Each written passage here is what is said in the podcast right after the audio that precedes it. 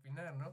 O no sé si es un pendejo para opinar o... Bueno, yo, a mí me encantaría, a mí me encantaría ver un debate presidencial Zizek Vargas Llosa. Estaría, ¿Y por qué nación sería esa? eh, ¿Por qué nación? La antigua Yugoslavia.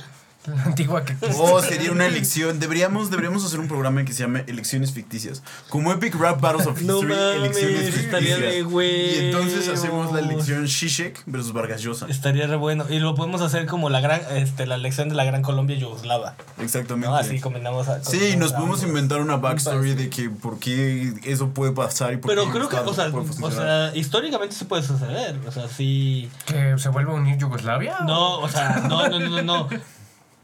Que haya un país llamado la Gran Colombia y que se junte con Yugoslavia. No, pero o sea, Zizek, pues. Zizek y Vargas Llosa tuvieron, o sea, como que existieron al mismo tiempo. Así que Pues están existiendo al mismo tiempo que... Vargas Llosa yo ya no sé si existe. Todavía está vivo. ¿Quién ¿Por qué sabe? estás matando al maestro Vargas Llosa? ¿Quién sabe? no ¿Qué podemos te hizo el confirmar. maestro? No podemos confirmar ni negar que Vargas Llosa sigue vivo. Pero Vargas Eso súper incriminatorio.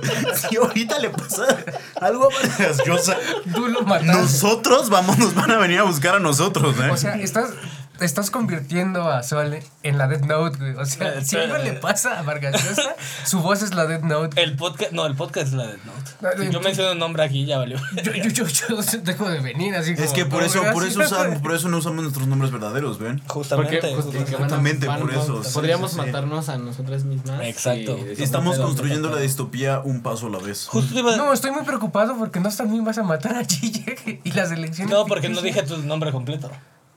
O sea, ¿tenemos que decir el nombre completo? Claro. Y pensar en su Carajo. nombre, Así, así Me hubieras dicho antes, yo llevo intentando, lo decía que no Así funcionaba. funciona la Death Note. Topa el pedo. Pero a ver, mis amores, para todo esto, ¿qué es una historia?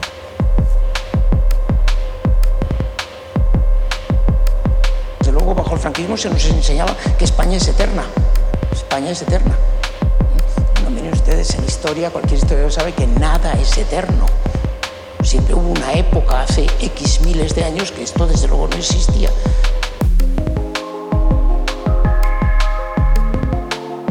Podemos pensar que a los reyes de León o lo que fuese les interesa ¿eh? justificar y legitimar un origen visigodo como fundamento de su poder. Pero tenemos que instalarnos en la idea de que esta estructura política, esta unidad política, esta comunidad en la que vivimos ha existido siempre y existirá siempre.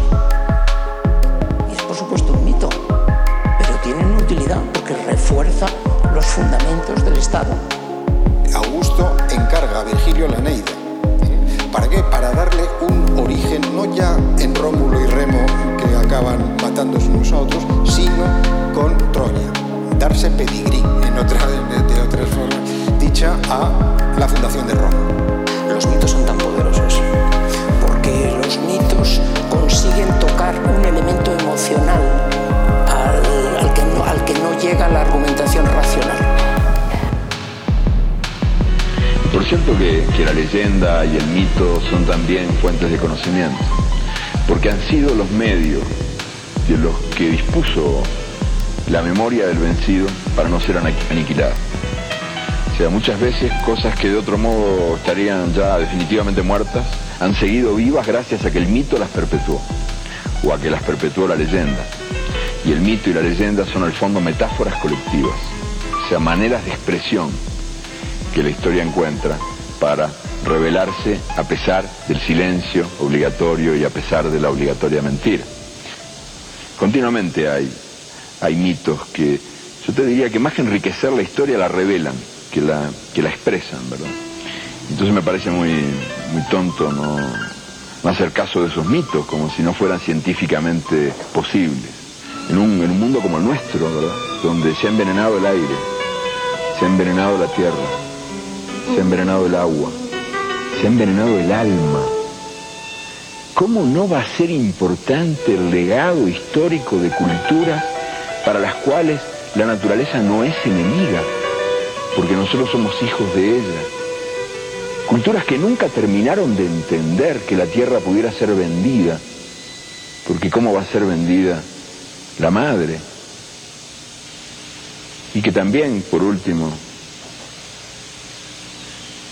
han sabido perpetuar para nosotros, para todos, una memoria de la libertad, de la democracia, de la dignidad. Así suena la distopía.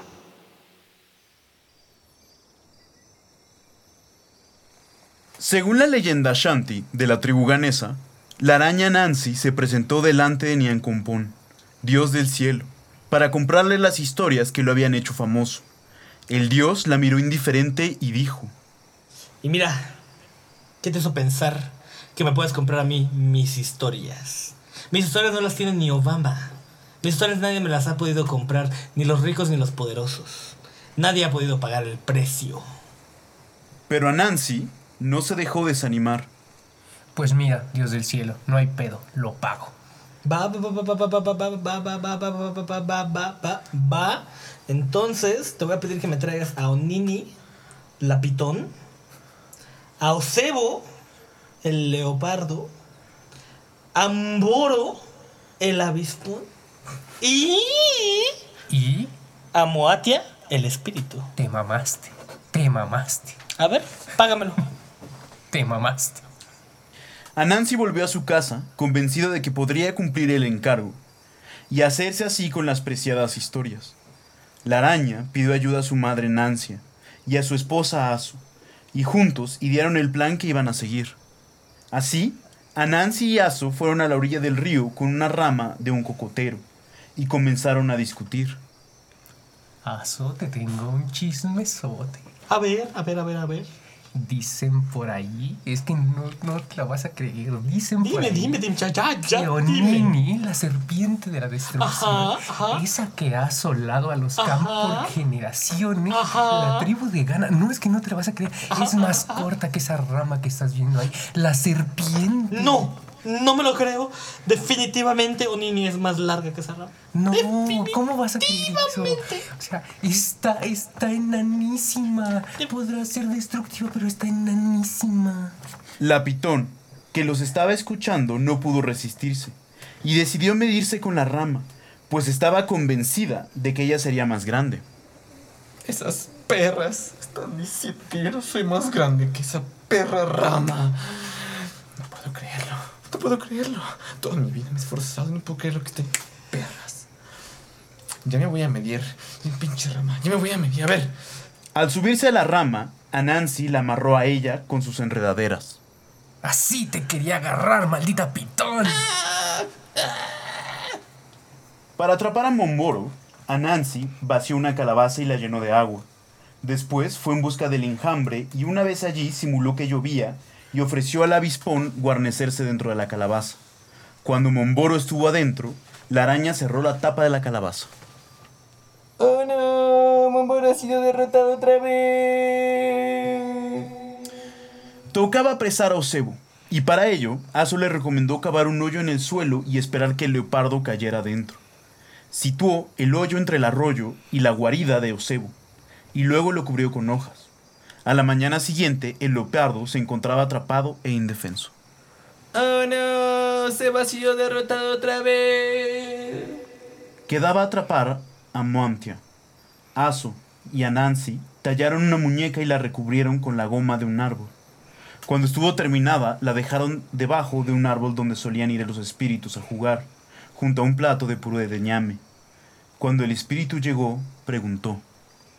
Oye, ¿me puedes dar un poco de ñami? Necesito la ñami. Necesito parte de ese delicioso puré de ñami. Oye, ¿por qué no me contestas? Yo quiero ñami. Dame ñami. ¿Por qué no me contestas? ¿Por qué no me contestas? Te voy a golpear. Te voy a golpear porque no me quieres dar ñami.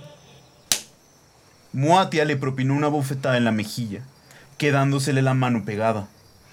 Oh no, mi mano ha quedado pegada. Pero lo voy a intentar con la otra mano. Lo intentó con la otra mano, pero el resultado fue el mismo. El espíritu se había quedado pegado a la muñeca. ¡Oh no! ¡Moate ha sido derrotado otra vez! Entonces, Anansi acudió de nuevo junto al dios del cielo, acompañado de Onini, Momboro, Ocebo, Moantia y de su madre. ¿Su madre? Mira, te traje a Onini, a Umboro, a Osebo, a Moatia y a mi madre. ¿Y sabes para qué te traje a mi jefa? Para que viera cómo te faltaron manos. ¿Y cómo, para qué tu jefa para qué? ¿Para qué o qué? Bueno, pues va. Me quedo con tu jefa también entonces. Y miren, el resto de ustedes, bola de pendejos. Les faltó a todos ustedes pagarme, pagarme el precio. Y este cabrón no solo me pagó el precio, me puso extra. Me trajo el pilón a su jefa. Así que a partir de ahora todas las historias se pertenecerán no a mí, sino a Nancy. Y ahora se conocerán como los cuentos de Anansi.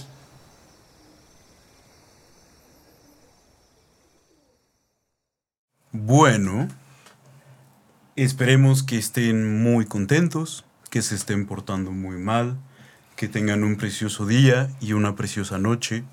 Bienvenidos todos, damas y caballeros. Y todos quienes queden fuera y dentro de ello. Yo soy arriba mi general Zaragoza, viva México, cabrones. Yo soy Sol Nazar. Eh, pude escapar del cuarto de máquinas un ratito, pero Ahora está encerrado. Ya lo regresamos, ya lo regresamos. Ya se regresó acá. jamás voy a salir de aquí. Jamás. Jamás saldrá de aquí con Dani la maquinista. Y Sol, hoy Y- tenemos a. Hoy tenemos a un invitado muy especial.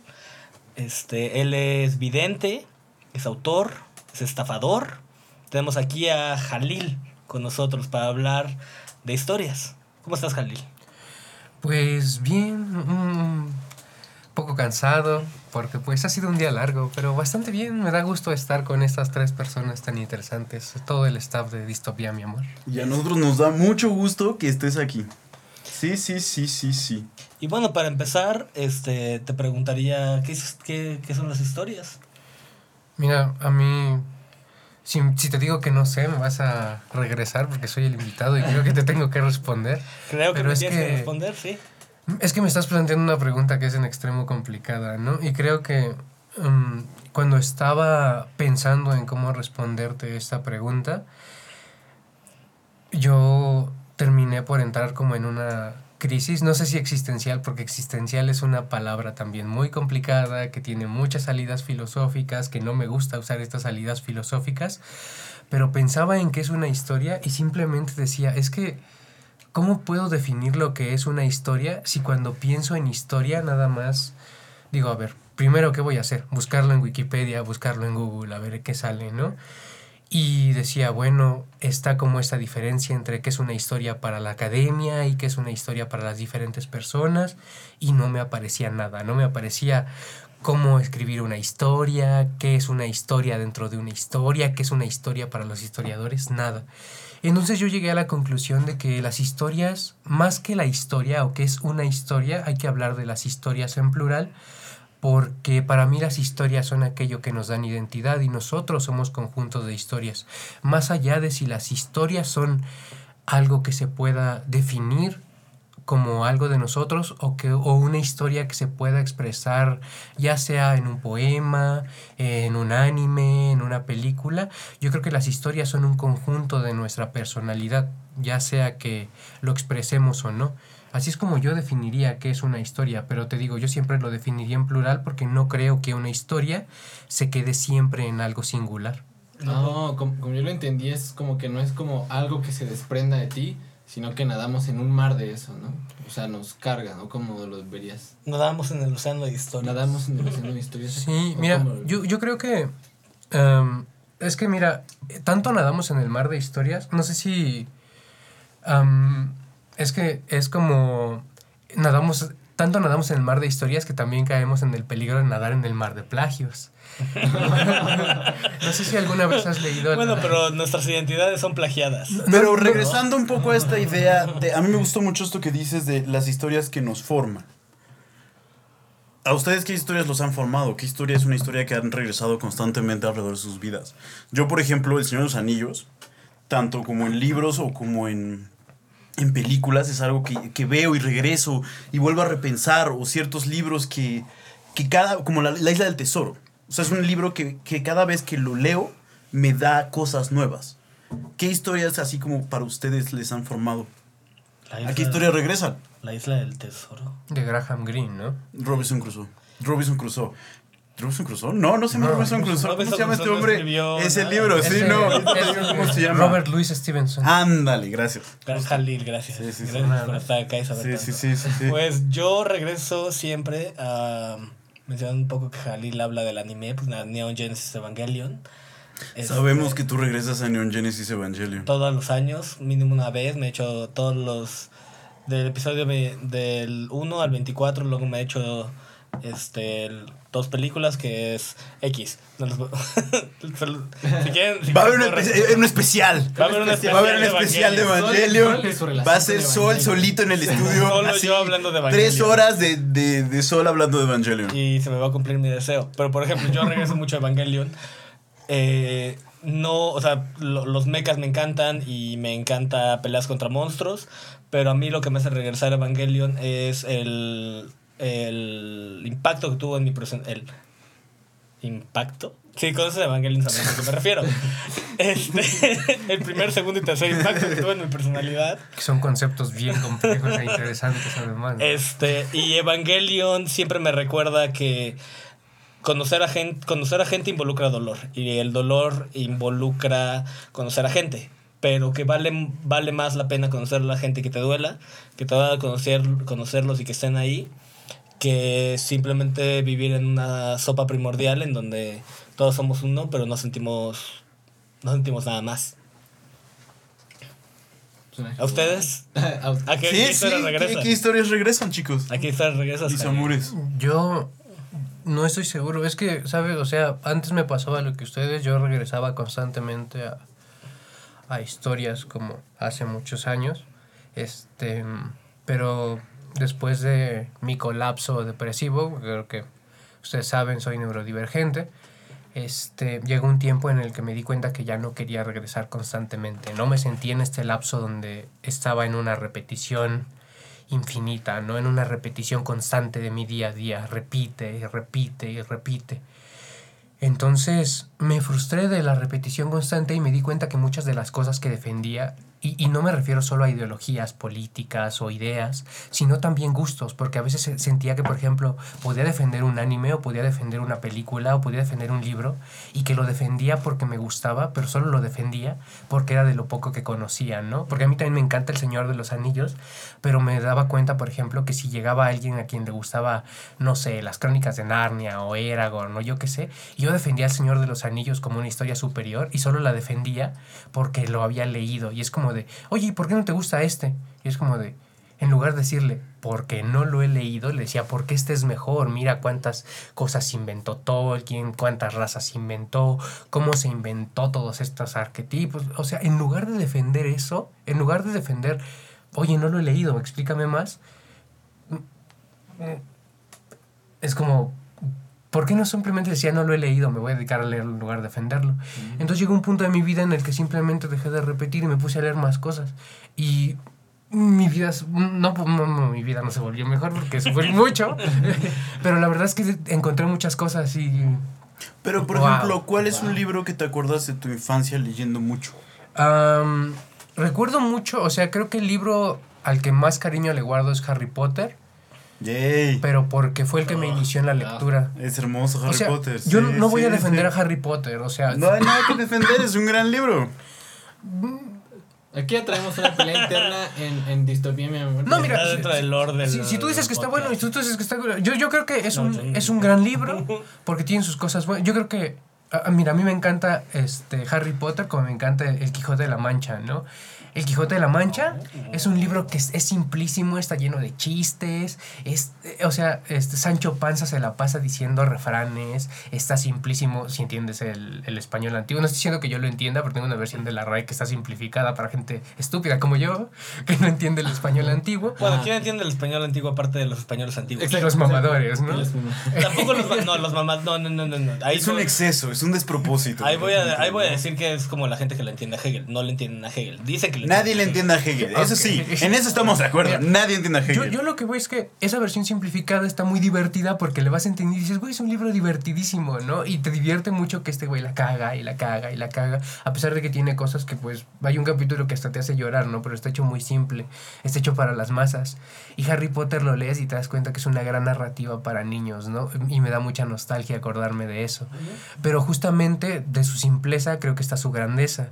Sí. Entonces yo por eso no te voy a decir, güey, Harry Potter es un librazo y está hecho para que tú filosofes. No, ni No, es una gran historia. que te guste, Es es una gran historia. historia. Es Su una gran historia. está en su simpleza y voy a defender su simpleza y su grandeza que me enamoró de niño, Sí, sí, pero sí. no voy a defender su grandeza filosófica. Es como, no, güey, para eso hay otros libros. Si Hay, ni- hay niveles, hay niveles para, para las No, ya hay libros para Sí, todo. no, y no solo libros, perdón, pero hablando de la simpleza y eso sí, creo que hay muchas maneras de comunicar historias y no solo es como a través de libros o de cosas como tú dijiste, como me voy a poner a filosofar, o sea, hay cosas que, por ejemplo, creo que las emociones se pueden atar a pensamientos muy complejos, pero de alguna manera siento que las emociones son simples, o sea, cuando alguien está enojado, tú simplemente Mm. entiendes cómo se siente el enojo. Entonces cuando estaban hablando de los libros que les gustan y así, yo pensé también qué historia yo regresaba y no se me ocurrió ningún libro, pero se me ocurrió un disco, ¿no? Más bien re- regreso a, a Que la también música, puede ser una que historia. Es una manera de contar Claro. historias. Sí, eh, bueno, el dato curioso es que el disco, poco mamador, es eh, disco- un disco de Nine Inch Nails que se llama The Downward Spiral, la espiral que va para abajo. No digas mamador si no más te gusta, o sea. Eh, está mamador. No, y es gran- un gran sé, disco, es un gran disco, es un gran pero disco. Lo que me gusta de, es de la música es que es mamadorcísima y yo puedo presumir. No, ni siquiera es tan. Mira, Pero, Yo solo consideraría, perdón por interrumpirte, No, no, yo solo consideraría que es mamador si tú me dijeras, no, mira, yo escucho este disco que está en alemán y la neta, solo, solo te diría mamador si me dijeras, y al chile estás pendejo porque tú no lo conoces, güey. Solo ahí te diría mamador, pero si son tus gustos, güey, pues adelante, güey. Sí, y justo creo que la música es, eh, es como dices, más simple y como cuenta historias, pero de formas más simples. Como para mamar de la música es más difícil porque solo casi puedes mamar con que no lo conoces. Que es como decir, tú no conoces esta historia, yo por conocer esta historia soy mejor que tú de alguna manera. Pero sí, o sea, lo que me gusta de la música es que cuenta historias y las cuenta a un nivel más, más visceral y a un nivel que te llega por otro lado que cuando es una historia meramente en un libro, ¿no? Igual hasta narrada te llega, o sea, depende del medio, ¿no? Cómo te llega también la historia, ¿no? ¿Por, dónde, ¿Por dónde llegan las historias? eh, ¿Por dónde dirían que llegan las historias escritas? ¿Dónde sienten que entran? ¿O por dónde entran? No entiendo tu pregunta, es como... O sea, porque está, porque el, el cuerpo es el que siente, ¿no? El cuerpo es donde sientes y vives las cosas. ¿Por dónde sienten que les entran las historias leídas? Porque la- la música a mí me, a mí me entra por la espalda, por ejemplo. Ok, wow. qué interesante, Qué mira. chido. Ajá, o sea, lo siento en la espalda cuando escucho una muy buena rola y es como de... mm, mm, mm, mm, mm, me Yo encanta, supongo, Me encanta. yo supongo que un buen libro me entra por todo el cuerpo. Mm. Un buen libro me atraviesa. Un buen libro así me apapacha, me abraza así, me estruja y ya. Pero ¿de dónde viene el abrazo del buen libro? ¿Desde dónde te llega? ¿O es una, es paulatino, es como una presión. o es una cobija? No, es ¿Sabes? una Es como cobija- entrar a un mundo. Un buen libro es como, ¿sabes? Como entrar a la historia. Y estos, de estas cosas que estás así haciendo otra cosa y estás pensando en eso y estás elucubrando al respecto. Y lo terminas de leer y dices, no mames, ahora qué chingados voy a hacer con mi vida porque ya acabé el libro. Mm. No, Eso, no, y por ejemplo, eso yo soy muy fan de las grandes series de libros. Entonces, yo, por ejemplo, Narnia. Y he tenido épocas en la vida donde he leído Narnia, todo Narnia. Y es muy chido como el espacio entre los libros y sentir cada libro y ese apapacho. O, o Dunas. Dunas es un, nombre- un mundo maravilloso para entrar y, y clavarte y sentir la arena y la sientes así. ¿O hubo lecón? Claro, también. Le- lectura básica, lectura como un básica. mundo de plástico horrible. O sea, definitivamente, este, supongo que, supongo que es tabú admitirlo, pero Cubo Lecon, de- yo tenía la versión para hombres y me ayudó bastante en mi adolescencia para decir, ah, este, voy a tener, voy a tener pelo aquí. Hay tipos de mujeres nada más. o sea, no, no, no. O sea, me, ¡Oh! me ayudó bastante. O sea, sí me acuerdo de eso, sí me acuerdo de las cosas horribles, pero con las que me quedo es que este lo leía y decía, ah, güey, pues sí me va a salir pelo aquí. Y de repente voy a sentir, o sea, y me acuerdo mucho de, me acuerdo mucho de una descripción que decía, cuando te enamores, vas a sentir que alguien te prendió las luces, las luces de un carro en la cara. Porque te vas a quedar así como de, ¿ah? Tenía muy buenas puntadas. Pero, Jalil, cuéntanos. Mira, yo O sea, voy a decirte lo del QL y voy a decirte lo otro. ¿no? Con todo, con todo, con todo. Sí, mira, es que yo creo que hay como... Yo, yo creo que depende de la historia, ¿no? Por ejemplo, ahorita estoy viendo un anime que se llama Boku no Hero Academia y me parece una historia maravillosa, maravillosa la historia, ¿no? A veces el anime tiene unas historias preciosísimas, que la mayoría del anime es una basura. pero Nah. también Pero todo, me, todo medio tiene Todo, historias sí, buenas. exacto. Mira, todo, todos los medios son iguales. es como el Todo cine, medio ¿no? masivo. El- Sí, el- sí, el- todo. O el- sea, ahí va a haber mucha basura como va a haber joyas maravillosas. Exactamente, ¿no? En el cine no. ahorita tú tienes que nadar en un mar de basura para encontrar grandes Sí, claro, películas. claro, claro. Y en el anime es igual, ¿no? El anime se empezó a popularizar y ahorita pues tienes que nadar entre mucho. Y ese anime, porque como trata de que un tipo quiere ser un héroe, pues me, me inspira como mucha pasión ver al niño que quiere convertirse en un héroe. Y que además esa, esa historia trata de, de tener muchos clichés eh, y sabe que se construye a partir de muchos clichés. Entonces yo estoy viendo la serie y entonces siento como, como esa adrenalina de ver que el tipo quiere, quiere convertirse en algo más, ¿no? Y hasta su lema de plus ultra. Pero hay otras historias, como por ejemplo, ahorita estoy leyendo Abaddon el exterminador de Ernesto Sabato y me acuerdo que cuando leí su primer libro, que es El túnel, ese libro me provoca muchísima ansiedad, así muchísima. El libro es bueno, pero, o sea, yo siento la ansiedad. Está bien así. escrito. Está- Está, tan bien escrito que sientes eso. ansiedad, eso sea- es lo que yo me refiero. Esa sensación cuando el libro sa- sa- atraviesa y te genera cosas. Ajá, entonces yo no puedo decir que me entra como por la espalda, solo siento la ansiedad. Si lo estoy leyendo y me siento ansioso. Y me siento ansioso y, y no, lo, no lo dejo de leer por eso, no lo aviento, solo digo, estoy ansioso y sé que es lo que quiere provocar el autor. Bueno, pero por ejemplo, ¿dónde sientes la ansiedad? O sea, porque la ansiedad es sí es generalizada, pero muchas veces tiene Bueno, indicios de empezar en algún lado. No, a veces simplemente me empiezan a temblar las manos, Ahí o están, me en las mareo, manos. es como... ¡ah! Sí. Y, y, y de lo de Cubole, pues mira, yo, siento que Hablando de las cosas importantes. de las cosas importantes, yo siento que es pues sintomático, ¿no? Nos enseñó muchas cosas que nos debieron haber enseñado nuestros padres, Claro, pero sí. pues somos hijos de una generación en transición que no nos enseñaron una mierda, ¿no? Si me están escuchando mis papás, no es una culpa para ustedes, pero pues eso de la sexualidad de las mujeres me lo debieron explicar ustedes, ¿no? Jordi Rosado, más Jordi Rosado. Claro, debimos, Y de toda debimos la haber, gente, perro Jordi Rosado. debimos haber tenido mejor, a un mejor maestro que no fuera Jordi Rosado. Pero Ay, aparte, era Jordi Rosado porque él escribía, hasta donde sé, la parte, la parte masculina. Y había una autora que la cual no recuerdo porque a mí no me tocó la... O sea, yo no leí... Bueno, eh, más o menos me acuerdo que en una librería del Sanborns dije... Ay, qué curiosidad la versión femenina de Hugo Lecon. ¿Y si la abro? ¿Y si la Claro, abro? era, era todo un tabú. Era Era, un tabú todo, abrir. todo- todo- era, como una aventura. baño, era como entrar al Sí, baño, claro al baño sí, de niñas claro en la que sí. primaria, ¿no? Que dices como, yo no puedo entrar. Sí, no, pero Pero ya no le vamos a dedicar un minuto más a hablar de. Yúbole. Ya no, o sea, ya se acabó eso. Dani, ¿por dónde sientes estas cosas? Sí, justo lo que mencioné porque lo que dice, o sea, como dicen, me gusta cómo se concentran en, en los sentidos, pero como dijo, como cuando Jalil dijo ansiedad, ¿no? Y Sol dijo, ¿pero dónde? Pero como a mí también me pasa muy diferente, por ejemplo, ustedes grandes lectores, qué chido. Yo, yo empecé a leer como hace, la verdad, tres años. O sea, sí, sí, sí leía cosas de la escuela y leía uno que otro libro rara vez, pero empecé a leer un poco más chido hace muy poco. Y por ejemplo, cuando leo un libro, más que sentir como algo en el cuerpo o algo así, me gusta porque me vuela diferente a la música. O sea, el libro me lleva como a, más que lo sienta aquí o allá, es como algo onírico. O sea, como que ejercita esa parte de mí y me lleva como a un lugar bien chido que antes no exploraba, que es como muy de los pensamientos y de... Ajá, muy onírico, diría. me- Así me gusta describirlo. ¿Qué es la mu- onírico? como Del relativo orden de los sueños. Del orden de los sueños.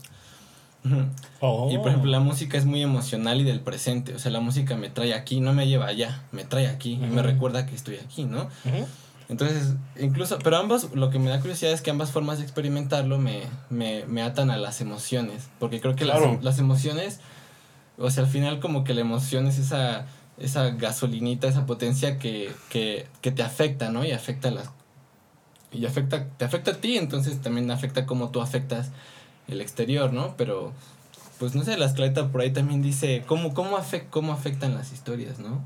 Yo justo para, para regresar un poco. ¿Cómo? Qué maravilloso. ¿Cómo aparecen? Perdón. Sí, sí cómo aparecen. Perdón, perdón. Yo sé que está muy feo escrito. Pero también cómo afectan. Pero no sí, importa. afectan. Pero podemos justo- hablar de por qué son importantes porque nos afectan. Pero nos justo en esta misma idea que decía Dani, ¿sabes? De las emociones. de repente las historias justo son un hilado de emociones.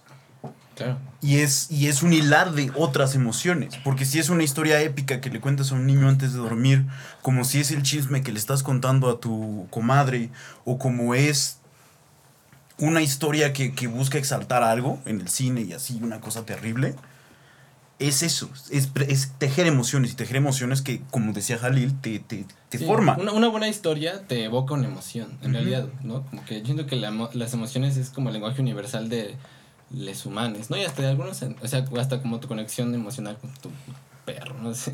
Es que yo siento que hasta, o sea, es que no quiero decir como hasta una mala historia teje emociones. Siento que cualquier historia teje una emoción porque somos Sí. animales emocionales. o Las sea, historias sea pueden buena- ser sí. tejidos de emociones. sea, si- si una emoción ansiedad o una emoción que tú connotes como negativa o buena, ¿no? Sí, mira, o una sea, emoción. yo, yo a lo que me refiero es que, por ejemplo, o sea, imagina que yo, o sea, yo puedo hablar de cómo se me cae este papel y eso ya es en sí una historia, ¿no? No importa si es buena, no importa si es mala, pero, o sea, si yo la quiero transmitir a otra persona, a ella va a ir si es buena, si es mala, pero ya es en sí una historia y ya tiene una emoción de fondo.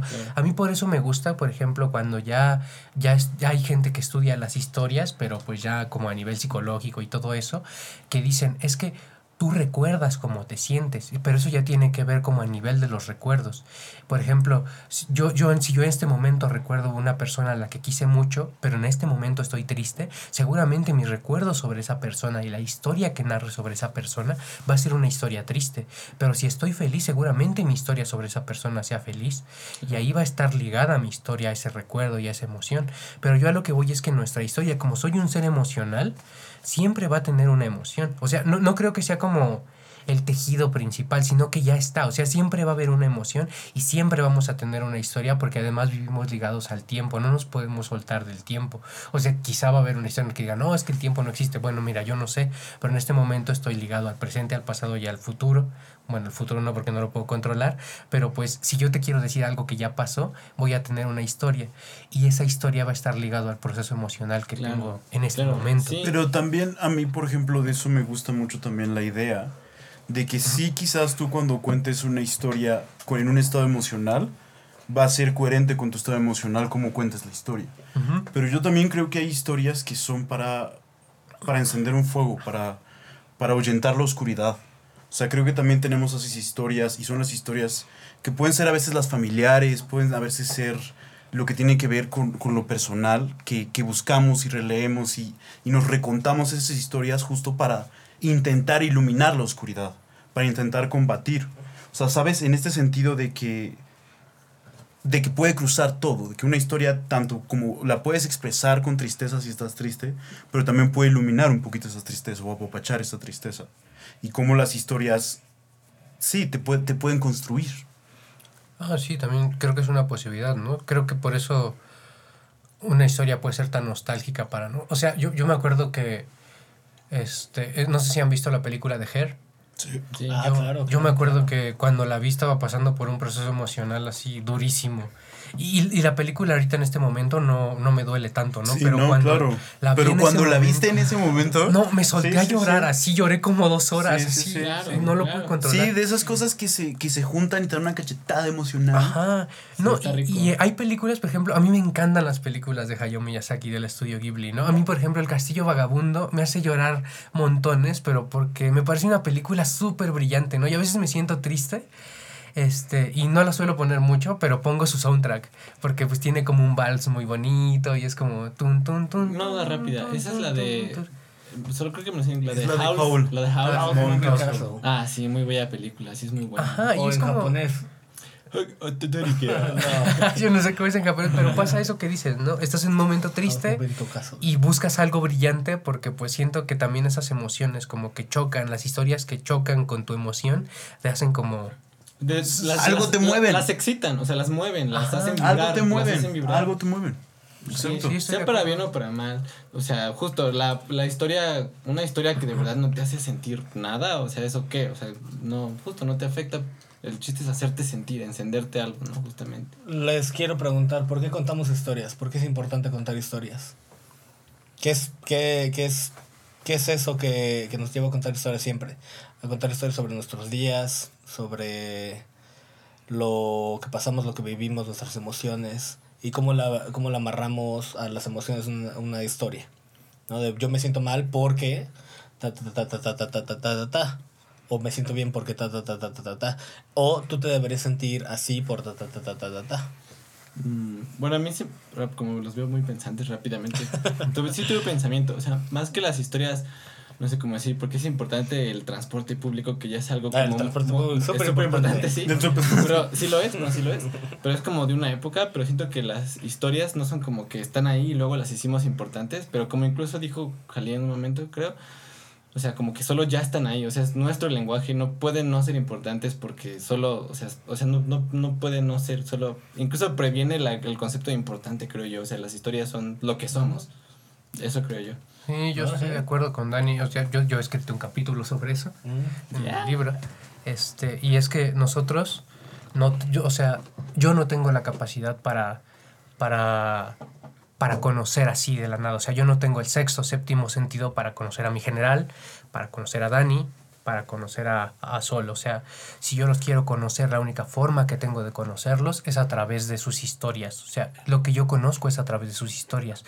Y si yo conozco, por ejemplo, si en este momento la maquinista, por ejemplo, me dice, un momento, te quiero contar una historia, y me cuenta una historia de la maquinista y no sé, de, de Trixie, voy a inventar un nombre, que saqué los padrinos mágicos, porque yo estoy seguro que nadie es, es una Trixie y me dice, no, es que Trixie fue muy mala conmigo.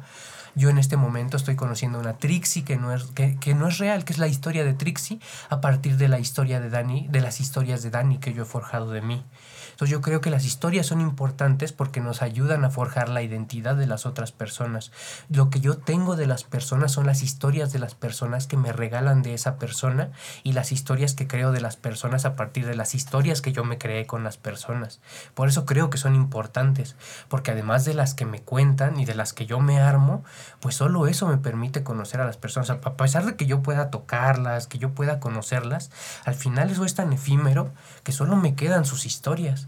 Y si alguien me cuenta algo de alguien más, yo solo conozco sus historias porque pues el mundo es muy grande y yo soy muy pequeño.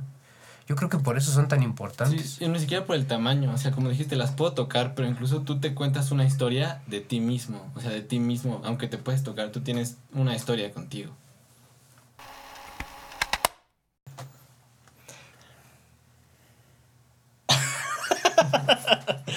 Entonces, Entonces, ¿quién puede contar historias? Todos podemos contar, todas todos podemos contar historias.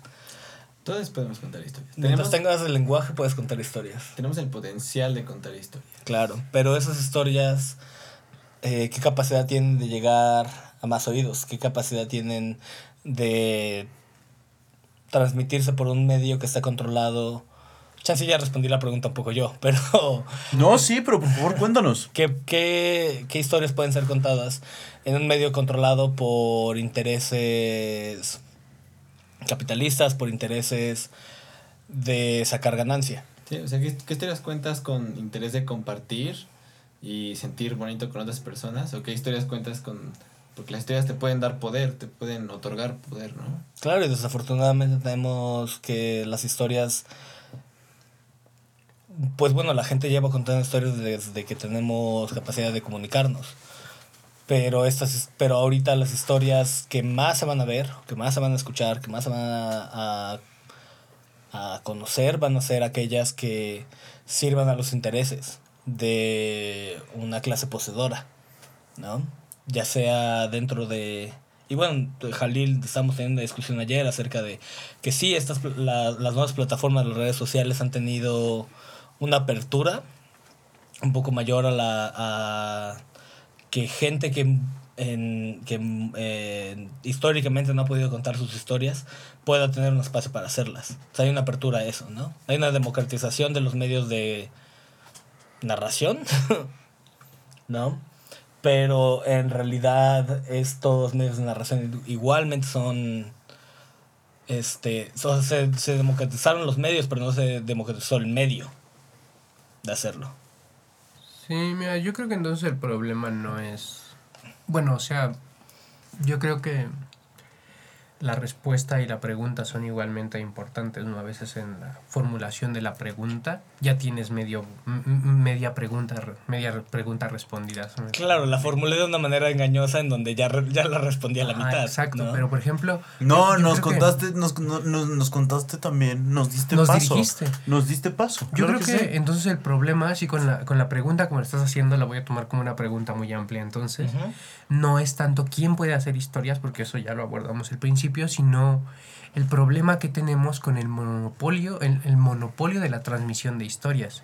Porque si entonces lo que tenemos es un monopolio de la transmisión de historias, porque así ya no estamos hablando de quién puede hacer historias, ¿no? Porque ya sabemos que tú puedes hacer historias, yo hago historias, este, la señora de la esquina que me vende mis tamales en la mañana, pues también hace historias, ¿no? Su, su vida ya es una historia. Su identidad, para tener identidad, pues ella misma ya es una historia. El problema es que si yo quiero sacar mi historia, si ella misma quiere sacar su historia, si se anima a sacar su historia en un podcast, por ejemplo, este, este mismo podcast, pues es como, ¿y dónde lo transmito? Este, no podemos olvidar que Spotify es una gran compañía succiona ¿Los van a cancelar si lo digo? Espero que no. No importa, Tú estamos, di, tú di, tú estamos, en Spotify, estamos Sí, en Google sí, Podcast. sí, Odiamos, sí. odiamos a todos esos, los odiamos. Mira, esas bestias chupadoras de sangre Claro. van a hacer todo lo posible por sacarles todo el dinero que puedan. Por supuesto. A pesar de que ustedes estén haciendo todo su trabajo por el amor al arte. Este, Y esto es puro amor al arte. Puro amor al arte. porque al final, a final de cuentas, son los monopolios. Y, y quizá me digan, no, es que no es un monopolio. No, no, no va a faltar el. Bueno, igual y sí falta, ¿no? Porque estoy seguro de que no es su público. Pero imagínate que se vuelven famosos en algún momento y llega un anarcocapitalista a los primeros episodios y dice, ajá, sí. bla, bla, bla". Pero imagínate que llega un anarcocapitalista a los primeros episodios y dice, no, ¿cómo creen? Si el libre mercado existe. Claro. Dice, bueno, sí, güey, pero entiende que hay ciertas compañías que tienen el control sobre la transmisión de historias. Si yo quiero propagar mi historia, tengo dos formas de hacerlo. Me vuelvo independiente, para lo cual necesito recursos que no tengo, o me voy a una compañía para que además de que me quite recursos a mí para que lo haga, me diga, oye, me voy a quedar con cierto dinero de lo que tú estás haciendo. Y además igual y ni te doy nada, ¿no? Porque pues tú lo haces por amor al arte, pero... Claro, nosotros este, hasta el día de hoy no hemos recibido ni un mísero centavo Sí, de, no, y- de hacer, de hacer, producir, crear el podcast. Sí, no, y, y creo que está la ilusión de como el hecho de que, porque ya está la infraestructura de Spotify, está la ilusión de que podemos llegar a más audiencias, pero esa es como la ilusión solo de la globalización. O sea, que, que sea como técnicamente posible no significa que esté democratizado, ¿no? O sea, que estemos más conectados, en teoría no significa que las voces se escuchen a la misma altura, ¿no? Igual se jerarquizan las voces, ¿no? Ya incluso en este esquema globalizado, disque democratizado, igual hay mucha jerarquización de, de discursos que ya son hegemónicos, ¿no? Creo que, creo que como ejemplo muy claro podemos agarrar lo que está pasando ahorita en Palestina, en Palestina, en el territorio ocupado de Palestina, que las historias contadas por los medios internacionales, en muchos de sus casos son la BBC, eh, CNN, este, y eh, bueno, afortunadamente ahorita, bueno, me gustaría que hubiera, que hubiera muchísimos más medios, pero Al Jazeera, por ejemplo, que es un, un medio árabe, tiene, tiene la oportunidad de también llegar, también llegarle a otras cabezas para decirles, bueno, lo que está pasando, lo que está pasando en el territorio ocupado de Palestina, este, no es una violencia digamos entre iguales, no, no, no es un conflicto entre iguales, sino que es un estado apartista, aparteísta, apar- de apartheid, Apartheid. de apartheid, apartheid, en donde se está manteniendo una población en condiciones de una prisión a, a- campo abierto y se les está asesinando ya se, pues, por existir básicamente. Se, está, se está generando un genocidio en, en el territorio ocupado de Palestina por parte de las fuerzas de defensa de Israel. Y la manera en la que los medios cuentan estas historias y la manera en la que se propagan muchísimas de estas historias es, existe violencia de los ambos lados. Como que el conflicto, como que el conflicto es parejo. Cuando en realidad no es, el conflicto no es parejo. Una gente tiene piedras mientras que los otros tienen armas de calibre alto. Sí, mira, yo no suelo ver mucha televisión, o sea, Eh, Muy bien que lo haces. O sea, igual y la vería si fuera como una costumbre que tuviera, pero creo que es porque pues tengo Facebook y pues mejor me meto a Facebook o veo cosas en YouTube. O sea, igual y no es. Te digo, Que también ahí hay un monopolio cabroncísimo. ¿no? exactamente. O sea, por eso te digo, este, no, no creo que sea como algo más no ver televisión, porque Claro. consumo muchas cosas, pero en otro medio. O sea, simplemente me mudé de medio como una persona de mi, de mi época. Pero mi papá lo hace, entonces hoy en la mañana, este, como él no vive con nosotros, hoy, hoy me fue a visitar y él sí ve la televisión como una persona de su época y pasó exactamente lo que decías, ¿no? Entonces él me preguntó, oye, pues está bien que los ataquen, ¿no?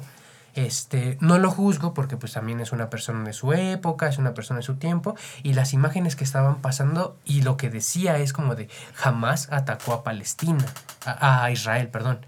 Entonces lo que mi papá está viendo es la narrativa que le están vendiendo de que pues están respondiendo al ataque, les aventaron chorrocientos mil misiles y a los israelíes no les pasó nada porque tienen un escudo antimisiles, entonces están respondiendo a un ataque terrorista o algo así decían, no, no recuerdo bien. Este sí, la, este, los medios internacionales dijeron que jamás soltó este, una ráfaga de misiles hacia Tel Aviv, eh, sin antes mencionar que los israelitas habían bueno, y han cometido masacres eh, en los últimos años, desde su incepción en, en los años 40, eh, y que esta, que esta violencia no, no aparece de gratis, o sea, no... Como igual con los gringos, ¿no? Que, el- que los ataques terroristas en 9-11 tampoco, aparece, tampoco aparecieron en ningún lado. Yo creo que por ¿Cómo? ¿Mm? ¿Cómo? ¿Cómo que cómo? ¿Los ataques del 9-11 no aparecieron en ningún lado? No, no aparecieron de, o sea, como que no salieron de la nada. O sea, no, no fue. Ah, ok. No fue un Sí, grupo. ya, ya no, no fue. Sí, tampoco, sí. eh, Sí, tampoco- no, no es un hecho aislado de terrorismo. Exacto. O sea, que salió de porque los gringos no habían hecho nada Exacto. y estaban tranquilos, es- minding their own business. Exacto, Sí, o sea, sí, que los sí. gringos nunca han hecho nada malo y de repente llegaron estos eh, radicales. Terroristas a, extremistas a- a matar gente. Exactamente. Pero yo sí creo que nosotros somos particularmente privilegiados. Al poder contar nuestra historia. Sí, bueno, al poder, por, poder hacer esto, por, por hacer un podcast, ¿no? Creo que eso tiene que ver quién puede hacer historia. Pues a- qui- quien tiene los recursos, quien tiene el tiempo libre para hacer esto. Ya decía Stalin. en eh, fantástica Maestro cita. Stalin, extraño, maestro. muy extraña cita, pero la. Pero. Pinche tanqui, güey. Pinche tanqui. Pero decía Stalin, ¿de qué sirve la libertad de expresión si no tienes medios de prensa? Exacto. Si no puedes, o sea, Si no lo puedes ejercer. Exacto, ¿de qué sirve tu libertad de expresión? Le vas a gritar al vacío y a la oscuridad. Pero incluso en eso, yo creo que es la belleza del Internet. Que puedes justamente un poco hacer un grito a la oscuridad. Porque nunca antes en la historia de la humanidad habíamos podido todos tener un, un dispositivo que permitiera grabar. No todos. No Todas. todos. Pero es algo cada vez más generalizado. Y es quizás en algún punto todo el mundo va a tener un celular, quizás, quién sabe. Es más accesible el poder hacer eso y poder subirlo para que un montón de gente lo vea. Yo en ese sentido, yo por supuesto que creo que, que- que hay un monopolio, por supuesto que creo que hay una hegemonía. No, o sea, como estos monstruos como Juego de Tronos, Star Wars o, o Los Vengadores, que todo el mundo lo ha visto, o que llegaron a todo el mundo. Pero es justo yo creo que lo más bonito del Internet es esta posibilidad de poder buscar otras historias. De que realmente la gente hay- ha encontrado formas de contar sus historias y de mil maneras muy distintas. Desde videos de YouTube que son blogs rarísimos de hablando en la cámara o haciendo algo hasta cosas súper complicadas. Y eso sí es algo que nos permite el Internet, nos permite contar esas historias. Y lo que es muy interesante es que si tú le escarbas suficiente, te van a contar una historia de lo que está sucediendo en, el, en, el, en, en- en Palestina ocupada que sea mucho más cercano a la realidad. Y debe haber un historiador que está en su sótano en este instante escribiendo esto. Y eso es lo que es muy hermoso de- del Internet, que permite expandir estas historias y que estén ahí. Mm, Mira, yo creo que. O, o sea, creo que tiene sus cosas buenas, ¿no? No, negar No, claro, cosas. no, no, el Internet Bueno, también al tiene igual mucha que mierda. toda tecnología democrati- democratizada, este, ya sea la radio, que en algún momento la tecnología de la radio era tan fácil de, de usar, ¿no? Sí. Que cualquier puede- persona puede tener una- ¡Radios piratas! Las radios piratas, justamente. No, es que yo lo digo porque, mira, el. El. O sea, también creo que el Internet es una maravilla y que tiene sus cosas buenas, pero creo que el mayor problema que nos ha traído el Internet junto con su virtud es que también nos ha llevado a la época de la desinformación. Sí, O sea, claro. Uno de los grandes sí. problemas así de, de que alguien maneja este monopolio de la información es que a las personas que manejan el monopolio de las historias no les interesa la historia que estás consumiendo, sino que les interesa que tú consumas historias.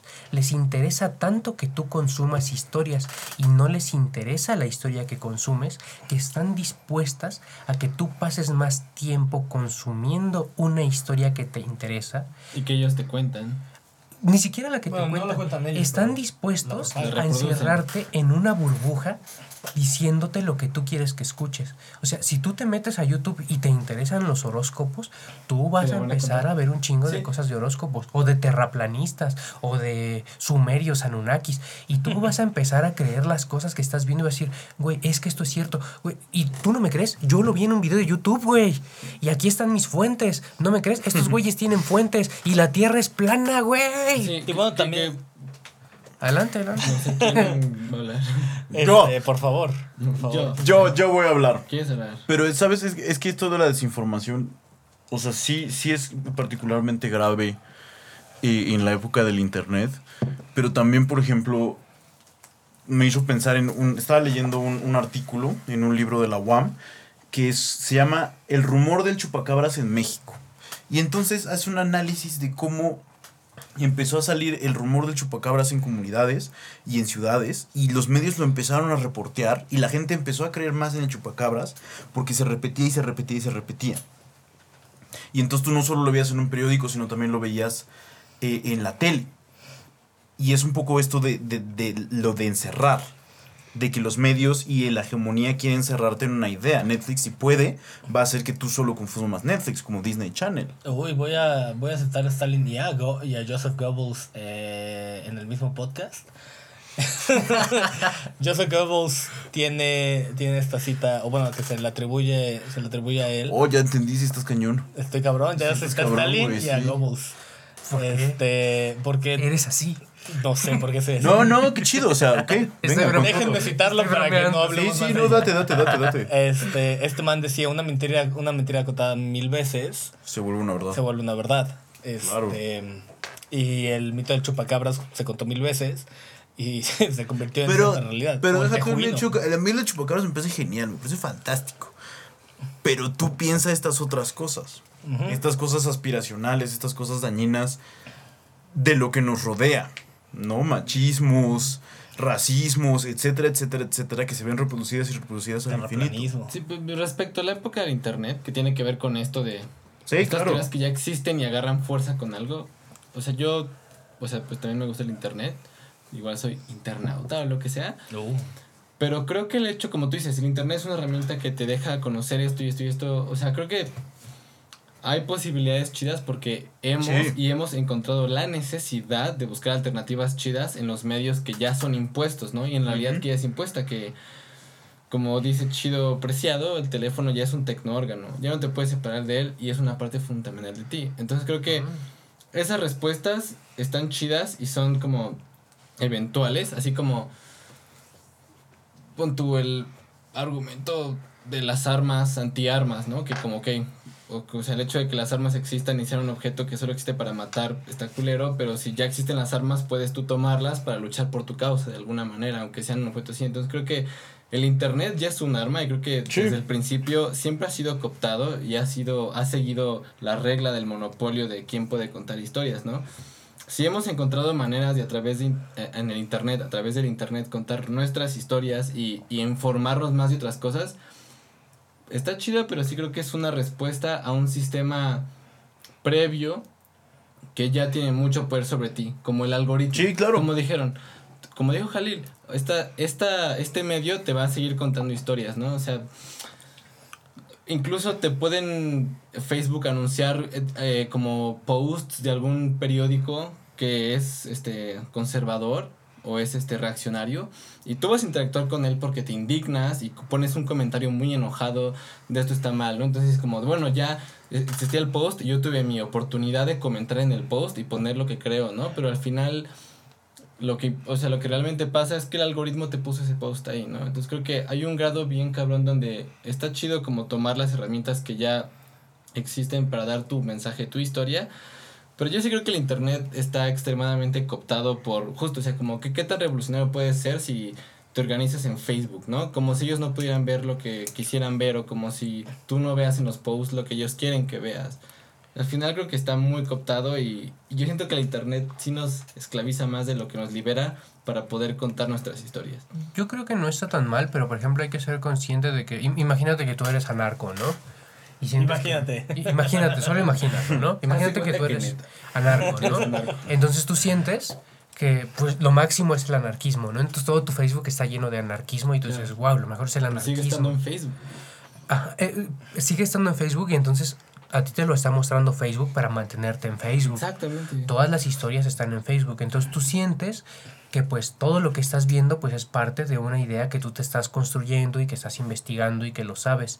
Entonces yo creo que está bien que lo estés viendo porque te lo están mostrando y tus amigos lo están viendo, pero que siempre tienes que ir con la mentalidad muy abierta de que es algo que te está mostrando Facebook para mantenerte en la red social y que es parte de una identidad que también Facebook te está construyendo. Y a pesar de que sea una identidad que sea, este, es que iba a decir reaccionaria para el sistema, pero creo que es una mala palabra, que sea para destruir a un sistema o que esté en contra de un sistema, es una identidad que te está construyendo el mismo Sistema, sistema. sí. Y creo que tienes que ir con esa mentalidad. La historia que te estás construyendo para destruir al sistema, que es tu identidad, es una historia construida por el mismo sistema porque eso hace que el sistema te compre y te venda publicidad dentro del sistema. Eh, si quieren, intentando hablar de otra faceta de, de contar historias dentro de lo que es el Internet y de lo que, bueno, no solo del Internet, pero también de cómo, eh, cómo el medio muchas veces oculta otras realidades, Claro. cómo la, la- el medio de transmisión oculta otras realidades. Me gustaría platicarles un poco, y bueno, ustedes ya lo han visto, ya lo saben, de eh, cuando, cuando las historias y la manera en la que te las cuentan ocultan una verdad, una verdad culerísima. Por ejemplo, y me voy a agarrar de ejemplo al chico este que fue entrevistado por Televisa, por TV Azteca, que vivía abajo de las vías del metro, justo, justo donde estaba el colapso Mm. después de tener esta entrevista, después de varias entrevistas con él, eh, se armó de cierta manera, eh, un, un- de manera colectiva se organizó la gente para decir, ah, pues hay que darle dinero, hay que darle trabajo, hay que darle hogar, bla, bla, bla, bla, bla, bla, bla, bla, bla, bla, bla. Lo que oculta ahí es, ah, pues mira, qué buena historia. O sea, extraños se juntaron para ayudar a esta persona Claro. indigente que vivía debajo de las líneas del metro donde fue el Y colapso. todas las demás personas indigentes, ¿qué? Y todas las demás personas indigentes, ¿qué? Claro. A, quienes, a quienes no entrevistan, ¿qué? Ellos, Sí. está bien que estén en la calle porque no fueron entrevistadas, porque no generaron simpatía con la gente. Sí, claro. Y está, está que en Estados Unidos, por ejemplo, está que el mayor proveedor de salud es una página que se llama GoFundMe, en donde la gente presenta su caso, y ni siquiera presenta su caso, sino que se exponen al mundo entero para decirles, oigan, necesito una cirugía de riñón. Sí, que originalmente era como un Kickstarter. Ajá, era para, proyectos y ahora se ha convertido en esta cosa súper torcida donde la gente dice, tengo hijos, tengo familia, por favor, denme dinero porque si no me voy a morir y ellos van a quedar huérfanos. Exactamente. Sí, no, súper denso. Y es este, y estas, estas historias que el miedo, que el medio oculta. Porque la manera en la que lo cuentas es ayúdenme por favor porque me estoy muriendo. Pero se oculta la verdad de decir el sistema capitalista me tiene en una situación en donde no tengo acceso a la salud, en donde vivo en la calle, en donde no tengo trabajo y nadie me va a contratar porque soy indigente. ¿No? Pero bueno, claro. qué bien que existe la bondad y la, y, y la magnificencia de la gente que me va a ayudar a mí para conseguir trabajo y conseguir casa. Pero toda la demás gente pues se jodió porque no aparecieron en los medios, porque no aparecieron en una entrevista y no fueron personajes simpáticos. Que la gente les despertó algo y dijeron, ah, yo me veo reflejado, veo a mi primo, lo que sea, ¿no? Claro.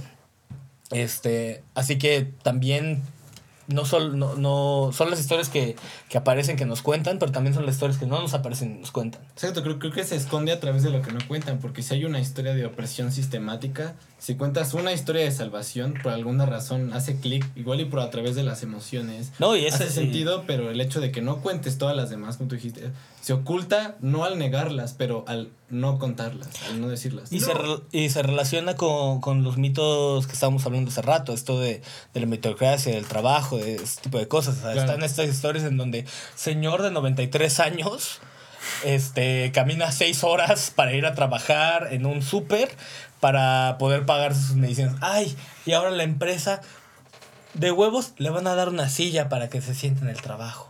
Para que no se canse tanto, ¿no? Sí, no, es cierto, es cierto. es Le van a pagar el taxi para irse a trabajar. Yo, yo creo que también se relaciona con el mito del Salvador. Por eso estaban buscando a, a este chico. O sea, de, de eso que dijiste de GoFundMe me dejó impactado. O sea, Ah, ¿no sabías? No. sí, Es es fuerte, GoFundMe sí es es, fuerte, el, sí es es el proveedor de salud o sea, más grande en Estados Unidos. O sea, yo, yo creo que se relaciona mucho con, con el mito del Salvador, o sea, el mito del Salvador cristiano y todos esos otros mitos del Salvador, porque es una forma en la que tú, tú te sientes bien dándole caridad a una persona, ¿no? Porque, o sea, yo estoy seguro de que si hago algo bien por una persona, pues e- eso, ¿qué me dará, no? Quizá me dé endorfina o dopamina, no estoy seguro. De hecho, regresa no al sueño, lo que tú mencionabas, regresa a, a su sueño de lavarse las manos, de ser partícipe de un sistema horrible. Ajá, porque yo estoy seguro de que participo en un sistema de opresión porque como decía mi general, pues soy una persona que tiene privilegios, los privilegios son acumulativos, pero si voy a darle una dádiva a una persona,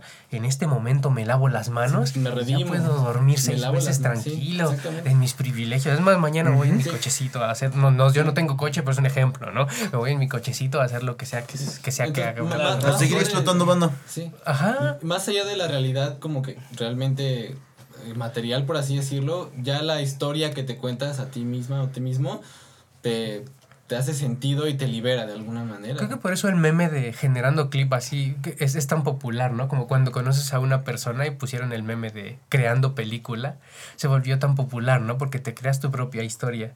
Y así es con esto de, de las personas que crean, que dan estas dádivas, ¿no? También se crean su propia historia para insertarse en el mundo donde, güey, pero pues no soy tan malo. Claro, participo en todos los sistemas de explotación posibles y lo hago, de- y lo hago con gusto. O con quizá no lo hago yo, lo hace mi papá. A mí me tocan todos los privilegios, pero lo hace mi papá. Por supuesto. Y entonces eh, yo no soy tan malo. Yo no soy el malo de la historia. Yo, yo soy, eh, yo puedo ser el bueno, yo puedo ser de los buenos, ¿no? Y creo que, este, yo incluyéndome como persona blanca y como persona que ha, que ha asumido y la blanquitud y que ha vivido la, la blanquez, este, La blancura. y la blancura y todo tipo de estas cosas, así Mr. Clean, soy yo. Eh, tanto que puedo pronunciar Mr. Clean. Este, creo que, creo que algo que vive mucho la, la gente blanca que intenta hacer, eh, hacer el performance de, del woke y de estar como con la justicia social y cosas así, muchas veces hacen este tipo de cosas que no es ayuda mutua, que es caridad, pensando en que yo soy el bueno. O sea, yo, claro, o sea, yo vivo en el sistema de explotación y asumo mi blanquitud y aparte me beneficio de ella sin ninguna crítica al respecto. O tal vez con mi crítica, ¿no? Pero aún así no, no renuncio a mis privilegios o no los uso de manera activa para beneficiar a otra persona. Pero lo que puedo hacer es, voy a dar un varo, voy a sacar a alguien de la calle dando 500 pesos, 1000 pesos, lo que sea, que no me cueste. Y ahora yo soy el bueno y justifíquenme como la persona buena dentro de todo esto. Pero es que tú has tocado un tema súper importante que no hemos hablado en todo este tiempo. De las historias que nos contamos a nosotros mismos. Oh, ese es, ese es un Eso, yo- orden gigantesco. Sí, yo creo que... Sí, sí es demasiado grande, pero justo. Nosotros también nos... con- O sea, no solo contamos historias hacia afuera, sino también contamos historias hacia adentro para explicarnos Claro. cositas. Que lo tocó Jalil con lo de el sueño. O sea, Sí, creo que justo, lo- lo justo, sueño- O sea, creo que lo hemos tocado Justo, sin ser sí, sí, explícitos al sí, respecto. sí. O sea, estas historias que nos contamos sí. de yo no puedo ser el malo porque yo hice esto. Yo no puedo, yo no puedo ser el. Sí, no, es que ahorita ser- me regresó así durísimo. Yo no puedo ser esa persona este, que, que en los textos de teoría o que veo en, en Twitter o en Facebook o que son los explotadores. Yo no soy Lady No tacos, Lady lo que sea, que se le bota la canica y se pone a gritarle a un mesero porque no le trajeron este, el aguacate orgánico. ¿No? Yo no soy esa persona. Pero claro que me emputo si el güey de el güey que me viene al- a lavar el vidrio, les digo que no y me echa agua, ¿no? Y me pongo así de pinche culero. Yo no soy esa persona. Porque yo no, yo no hice esta. O sea, como del- y creo que de la igual manera la gente se justifica a sí misma como su falta de racismo, ¿no? Claro. Como yo no puedo ser racista porque yo no uso. Yo no soy explícitamente así como extremadamente racista. Sí, yo creo que lo, hacemos constantemente, así como... eh, así, creo que, creo que el ejemplo que se me viene a la cabeza es como, este... La, la gente en sus relaciones interpersonales, ¿no? Así como de, no, pues si el culero es ese güey, o la culera es esa morra, yo ni le hice nada. Yo soy el bueno de la historia. morra tóxica, o la banda que dice, no, pues si la culera es mi familia, yo aquí soy una persona chida. Oh, no, o ¿sabes qué? Lo- los vatos que dicen, no, pues si yo ni soy machista, yo estoy bien deconstruida, no sé Claro. qué. Creo que en tu cabeza tienes tu propia historia y dices, güey, pero, o sea, hasta que llega alguien y te dice, oye, ¿y si tu historia no es tan cierta como te la estás contando? Seguramente es muy cierta porque es tu propia historia, ¿no? Pero llega alguien y dice, oye, yo lo vi diferente. Y creo que hay personas que se quedan como en A, con esa A minúscula, que es tan popular, ¿no? Con Sí, sí, A. sí, sí, sí. Ah. Y ese es el momento en el que creo que te cuestionas tu propia historia, ¿no? Que es un paso como muy difícil de alcanzar. Claro, cuestionarnos, cuestionarnos las historias que nos contamos a nosotros mismos. Eso es lo más difícil. Son las historias que más difícil. Pues, porque podemos criticar al capitalismo, al racismo, al sistema patriarcal, pero es difícil criticar nuestra participación en él. Nuestra propia historia. Y bueno, Jalil, eh, te invitamos porque nos encanta escucharte, porque queremos que nuestros podescuchas te escuchen, porque aparte has sido devoto también de, de nuestro podcast. Afortunadamente tenemos a, Ay, qué horror, qué mal. aquí una devota. Eso sonó muy mal. ¿Sí? Suena como a que soy simp del podcast y eso no ha pasado. Ah, yo quiero un sim del podcast. Ya, en algún punto. Pero bueno, eh, también, que, también te invitamos para que nos puedas hablar de tu libro. ¿Cómo se llama? ¿De qué trata? ¿Dónde lo podemos encontrar? Cuéntanos. Ay, pues mira. Ah, O te, o te pregunto acá como de, no hay, este, ¿qué, pe- es- ¿de dónde sale la idea? no, es que mira, el, eh, el libro se llama El poeta en la tormenta. Es este. Es como una reedición de un cuento que escribí hace muchos años. Es que no es una reedición porque es como otra historia, pero pues es un. eh, la, la idea sale como de un cuento que escribí hace como. Tuvo su génesis ahí. Ajá, lo escribí hace como 8 o 10 años. Creo que Oh. sí son como 10 años, ¿no? Ah, no. Pero la historia original, pues, la historia original sí habla de un poeta en una tormenta. Que está chistoso, ¿no? Porque siento que tiene como esta idea de que pues hay una persona que está muy enojada. Bueno, no es una persona porque pues es una analogía. Este, que pues se convierte en una tormenta porque está muy enojada, llega a una isla, hay un poeta, este, y pues después de dialogar en una plática muy mamadora, pues se calma, ¿no? Y me gustaba el cuento, además es un cuento que se hizo hace muchos años, pero pues después de tantos años lo vi y dije, wow, se, creo que se ensarta como mucho en esta dinámica de que cuando estás enojado necesitas a alguien que te hable y que te calme, ¿no? De hecho me da risa porque ahorita que veo los memes esos de cálmate, cálmate, tú no eres así, me dio risa, ¿no? Porque sentí que era así el libro, ¿no? Como si le pudiera cambiar el nombre a ese cuento le pondría el FIFAs en la tormenta. este, este, este libro ya no es así, ¿no? De hecho, pues solo se llama así porque pues tiene un capítulo que sí trata de eso, pero pues es como, como, como un residuo, ¿no? De la idea original que aún queda ahí.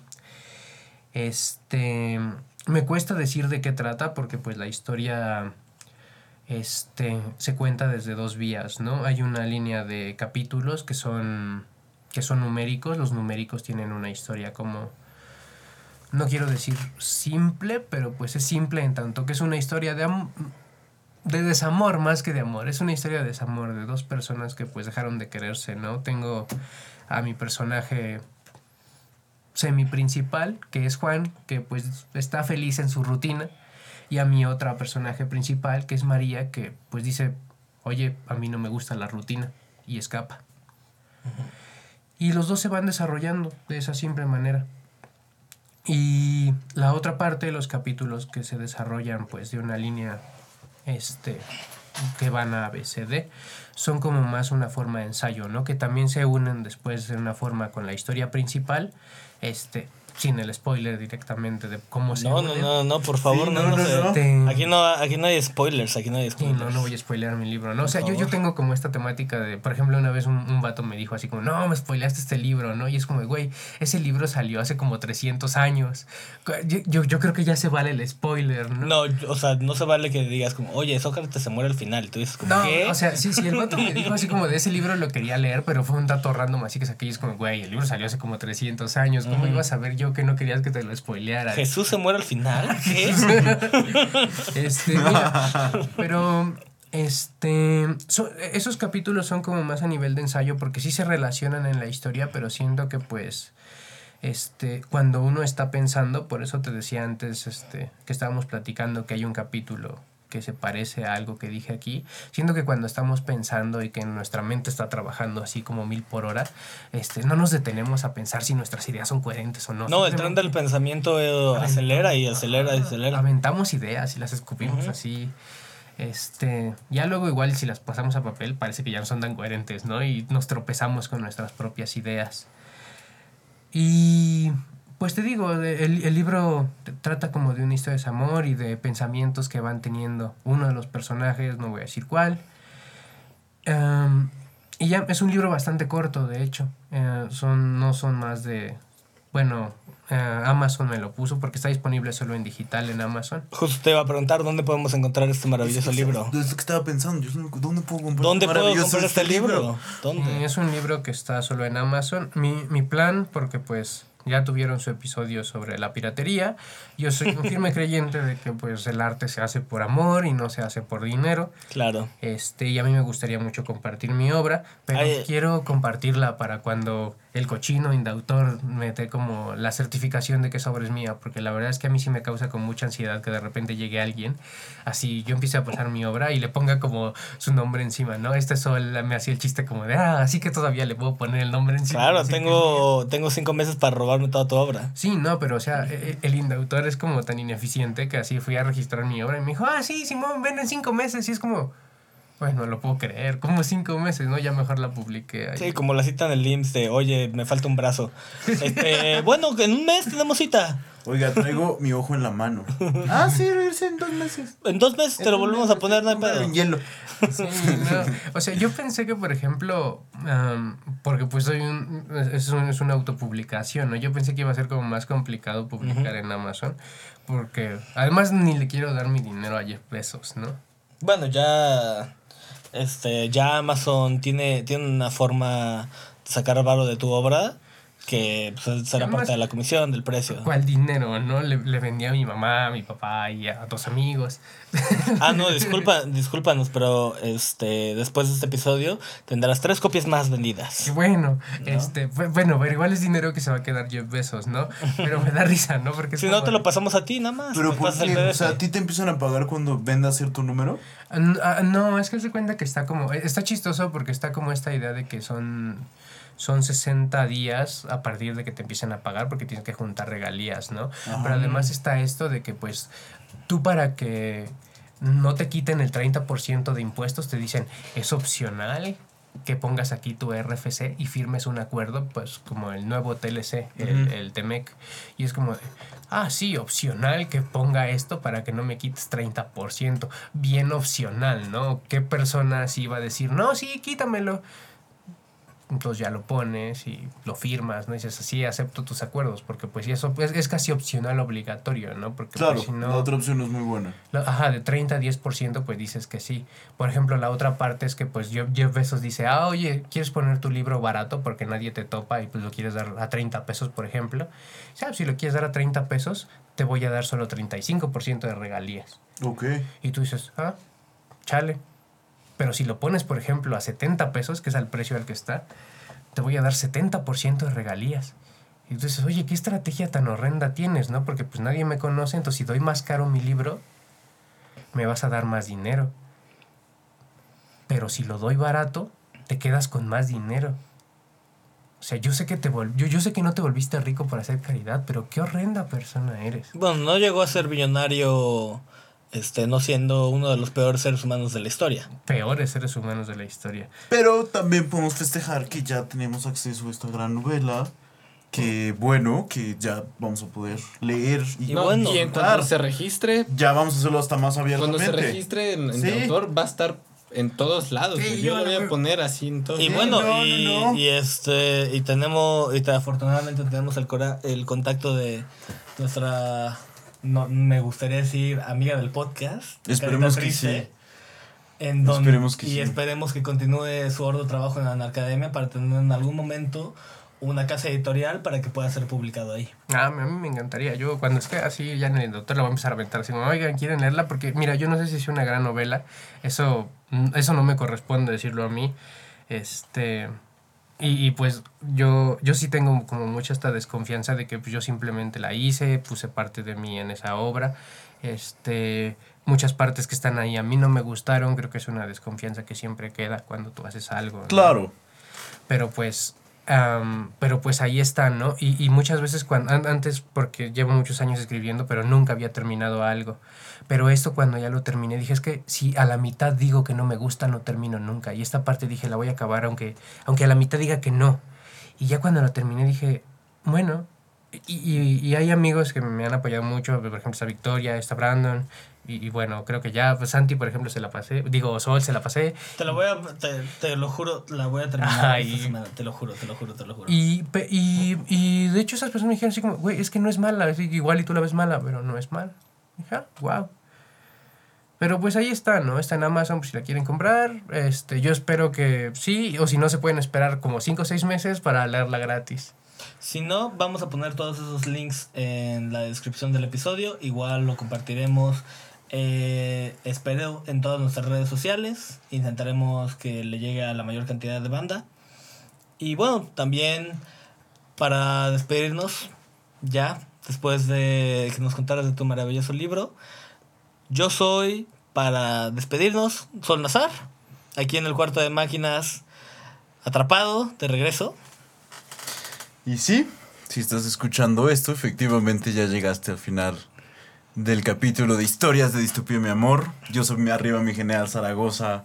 Viva México, cabrones. Yo soy Daniela Maquinista. Espero se la hayan pasado muy, muy bien. Espero se hayan portado muy extremadamente mal escuchando este episodio. Ya te iba a decir que se habían portado mal porque pues quién sabe, ¿no? Hay que preguntar. y Yo soy Jalil, un gusto haber estado aquí. Muchísimas gracias por venir. Muchísimas gracias y pues con eso nos despedimos. Bye. Bye. Bye. Bye.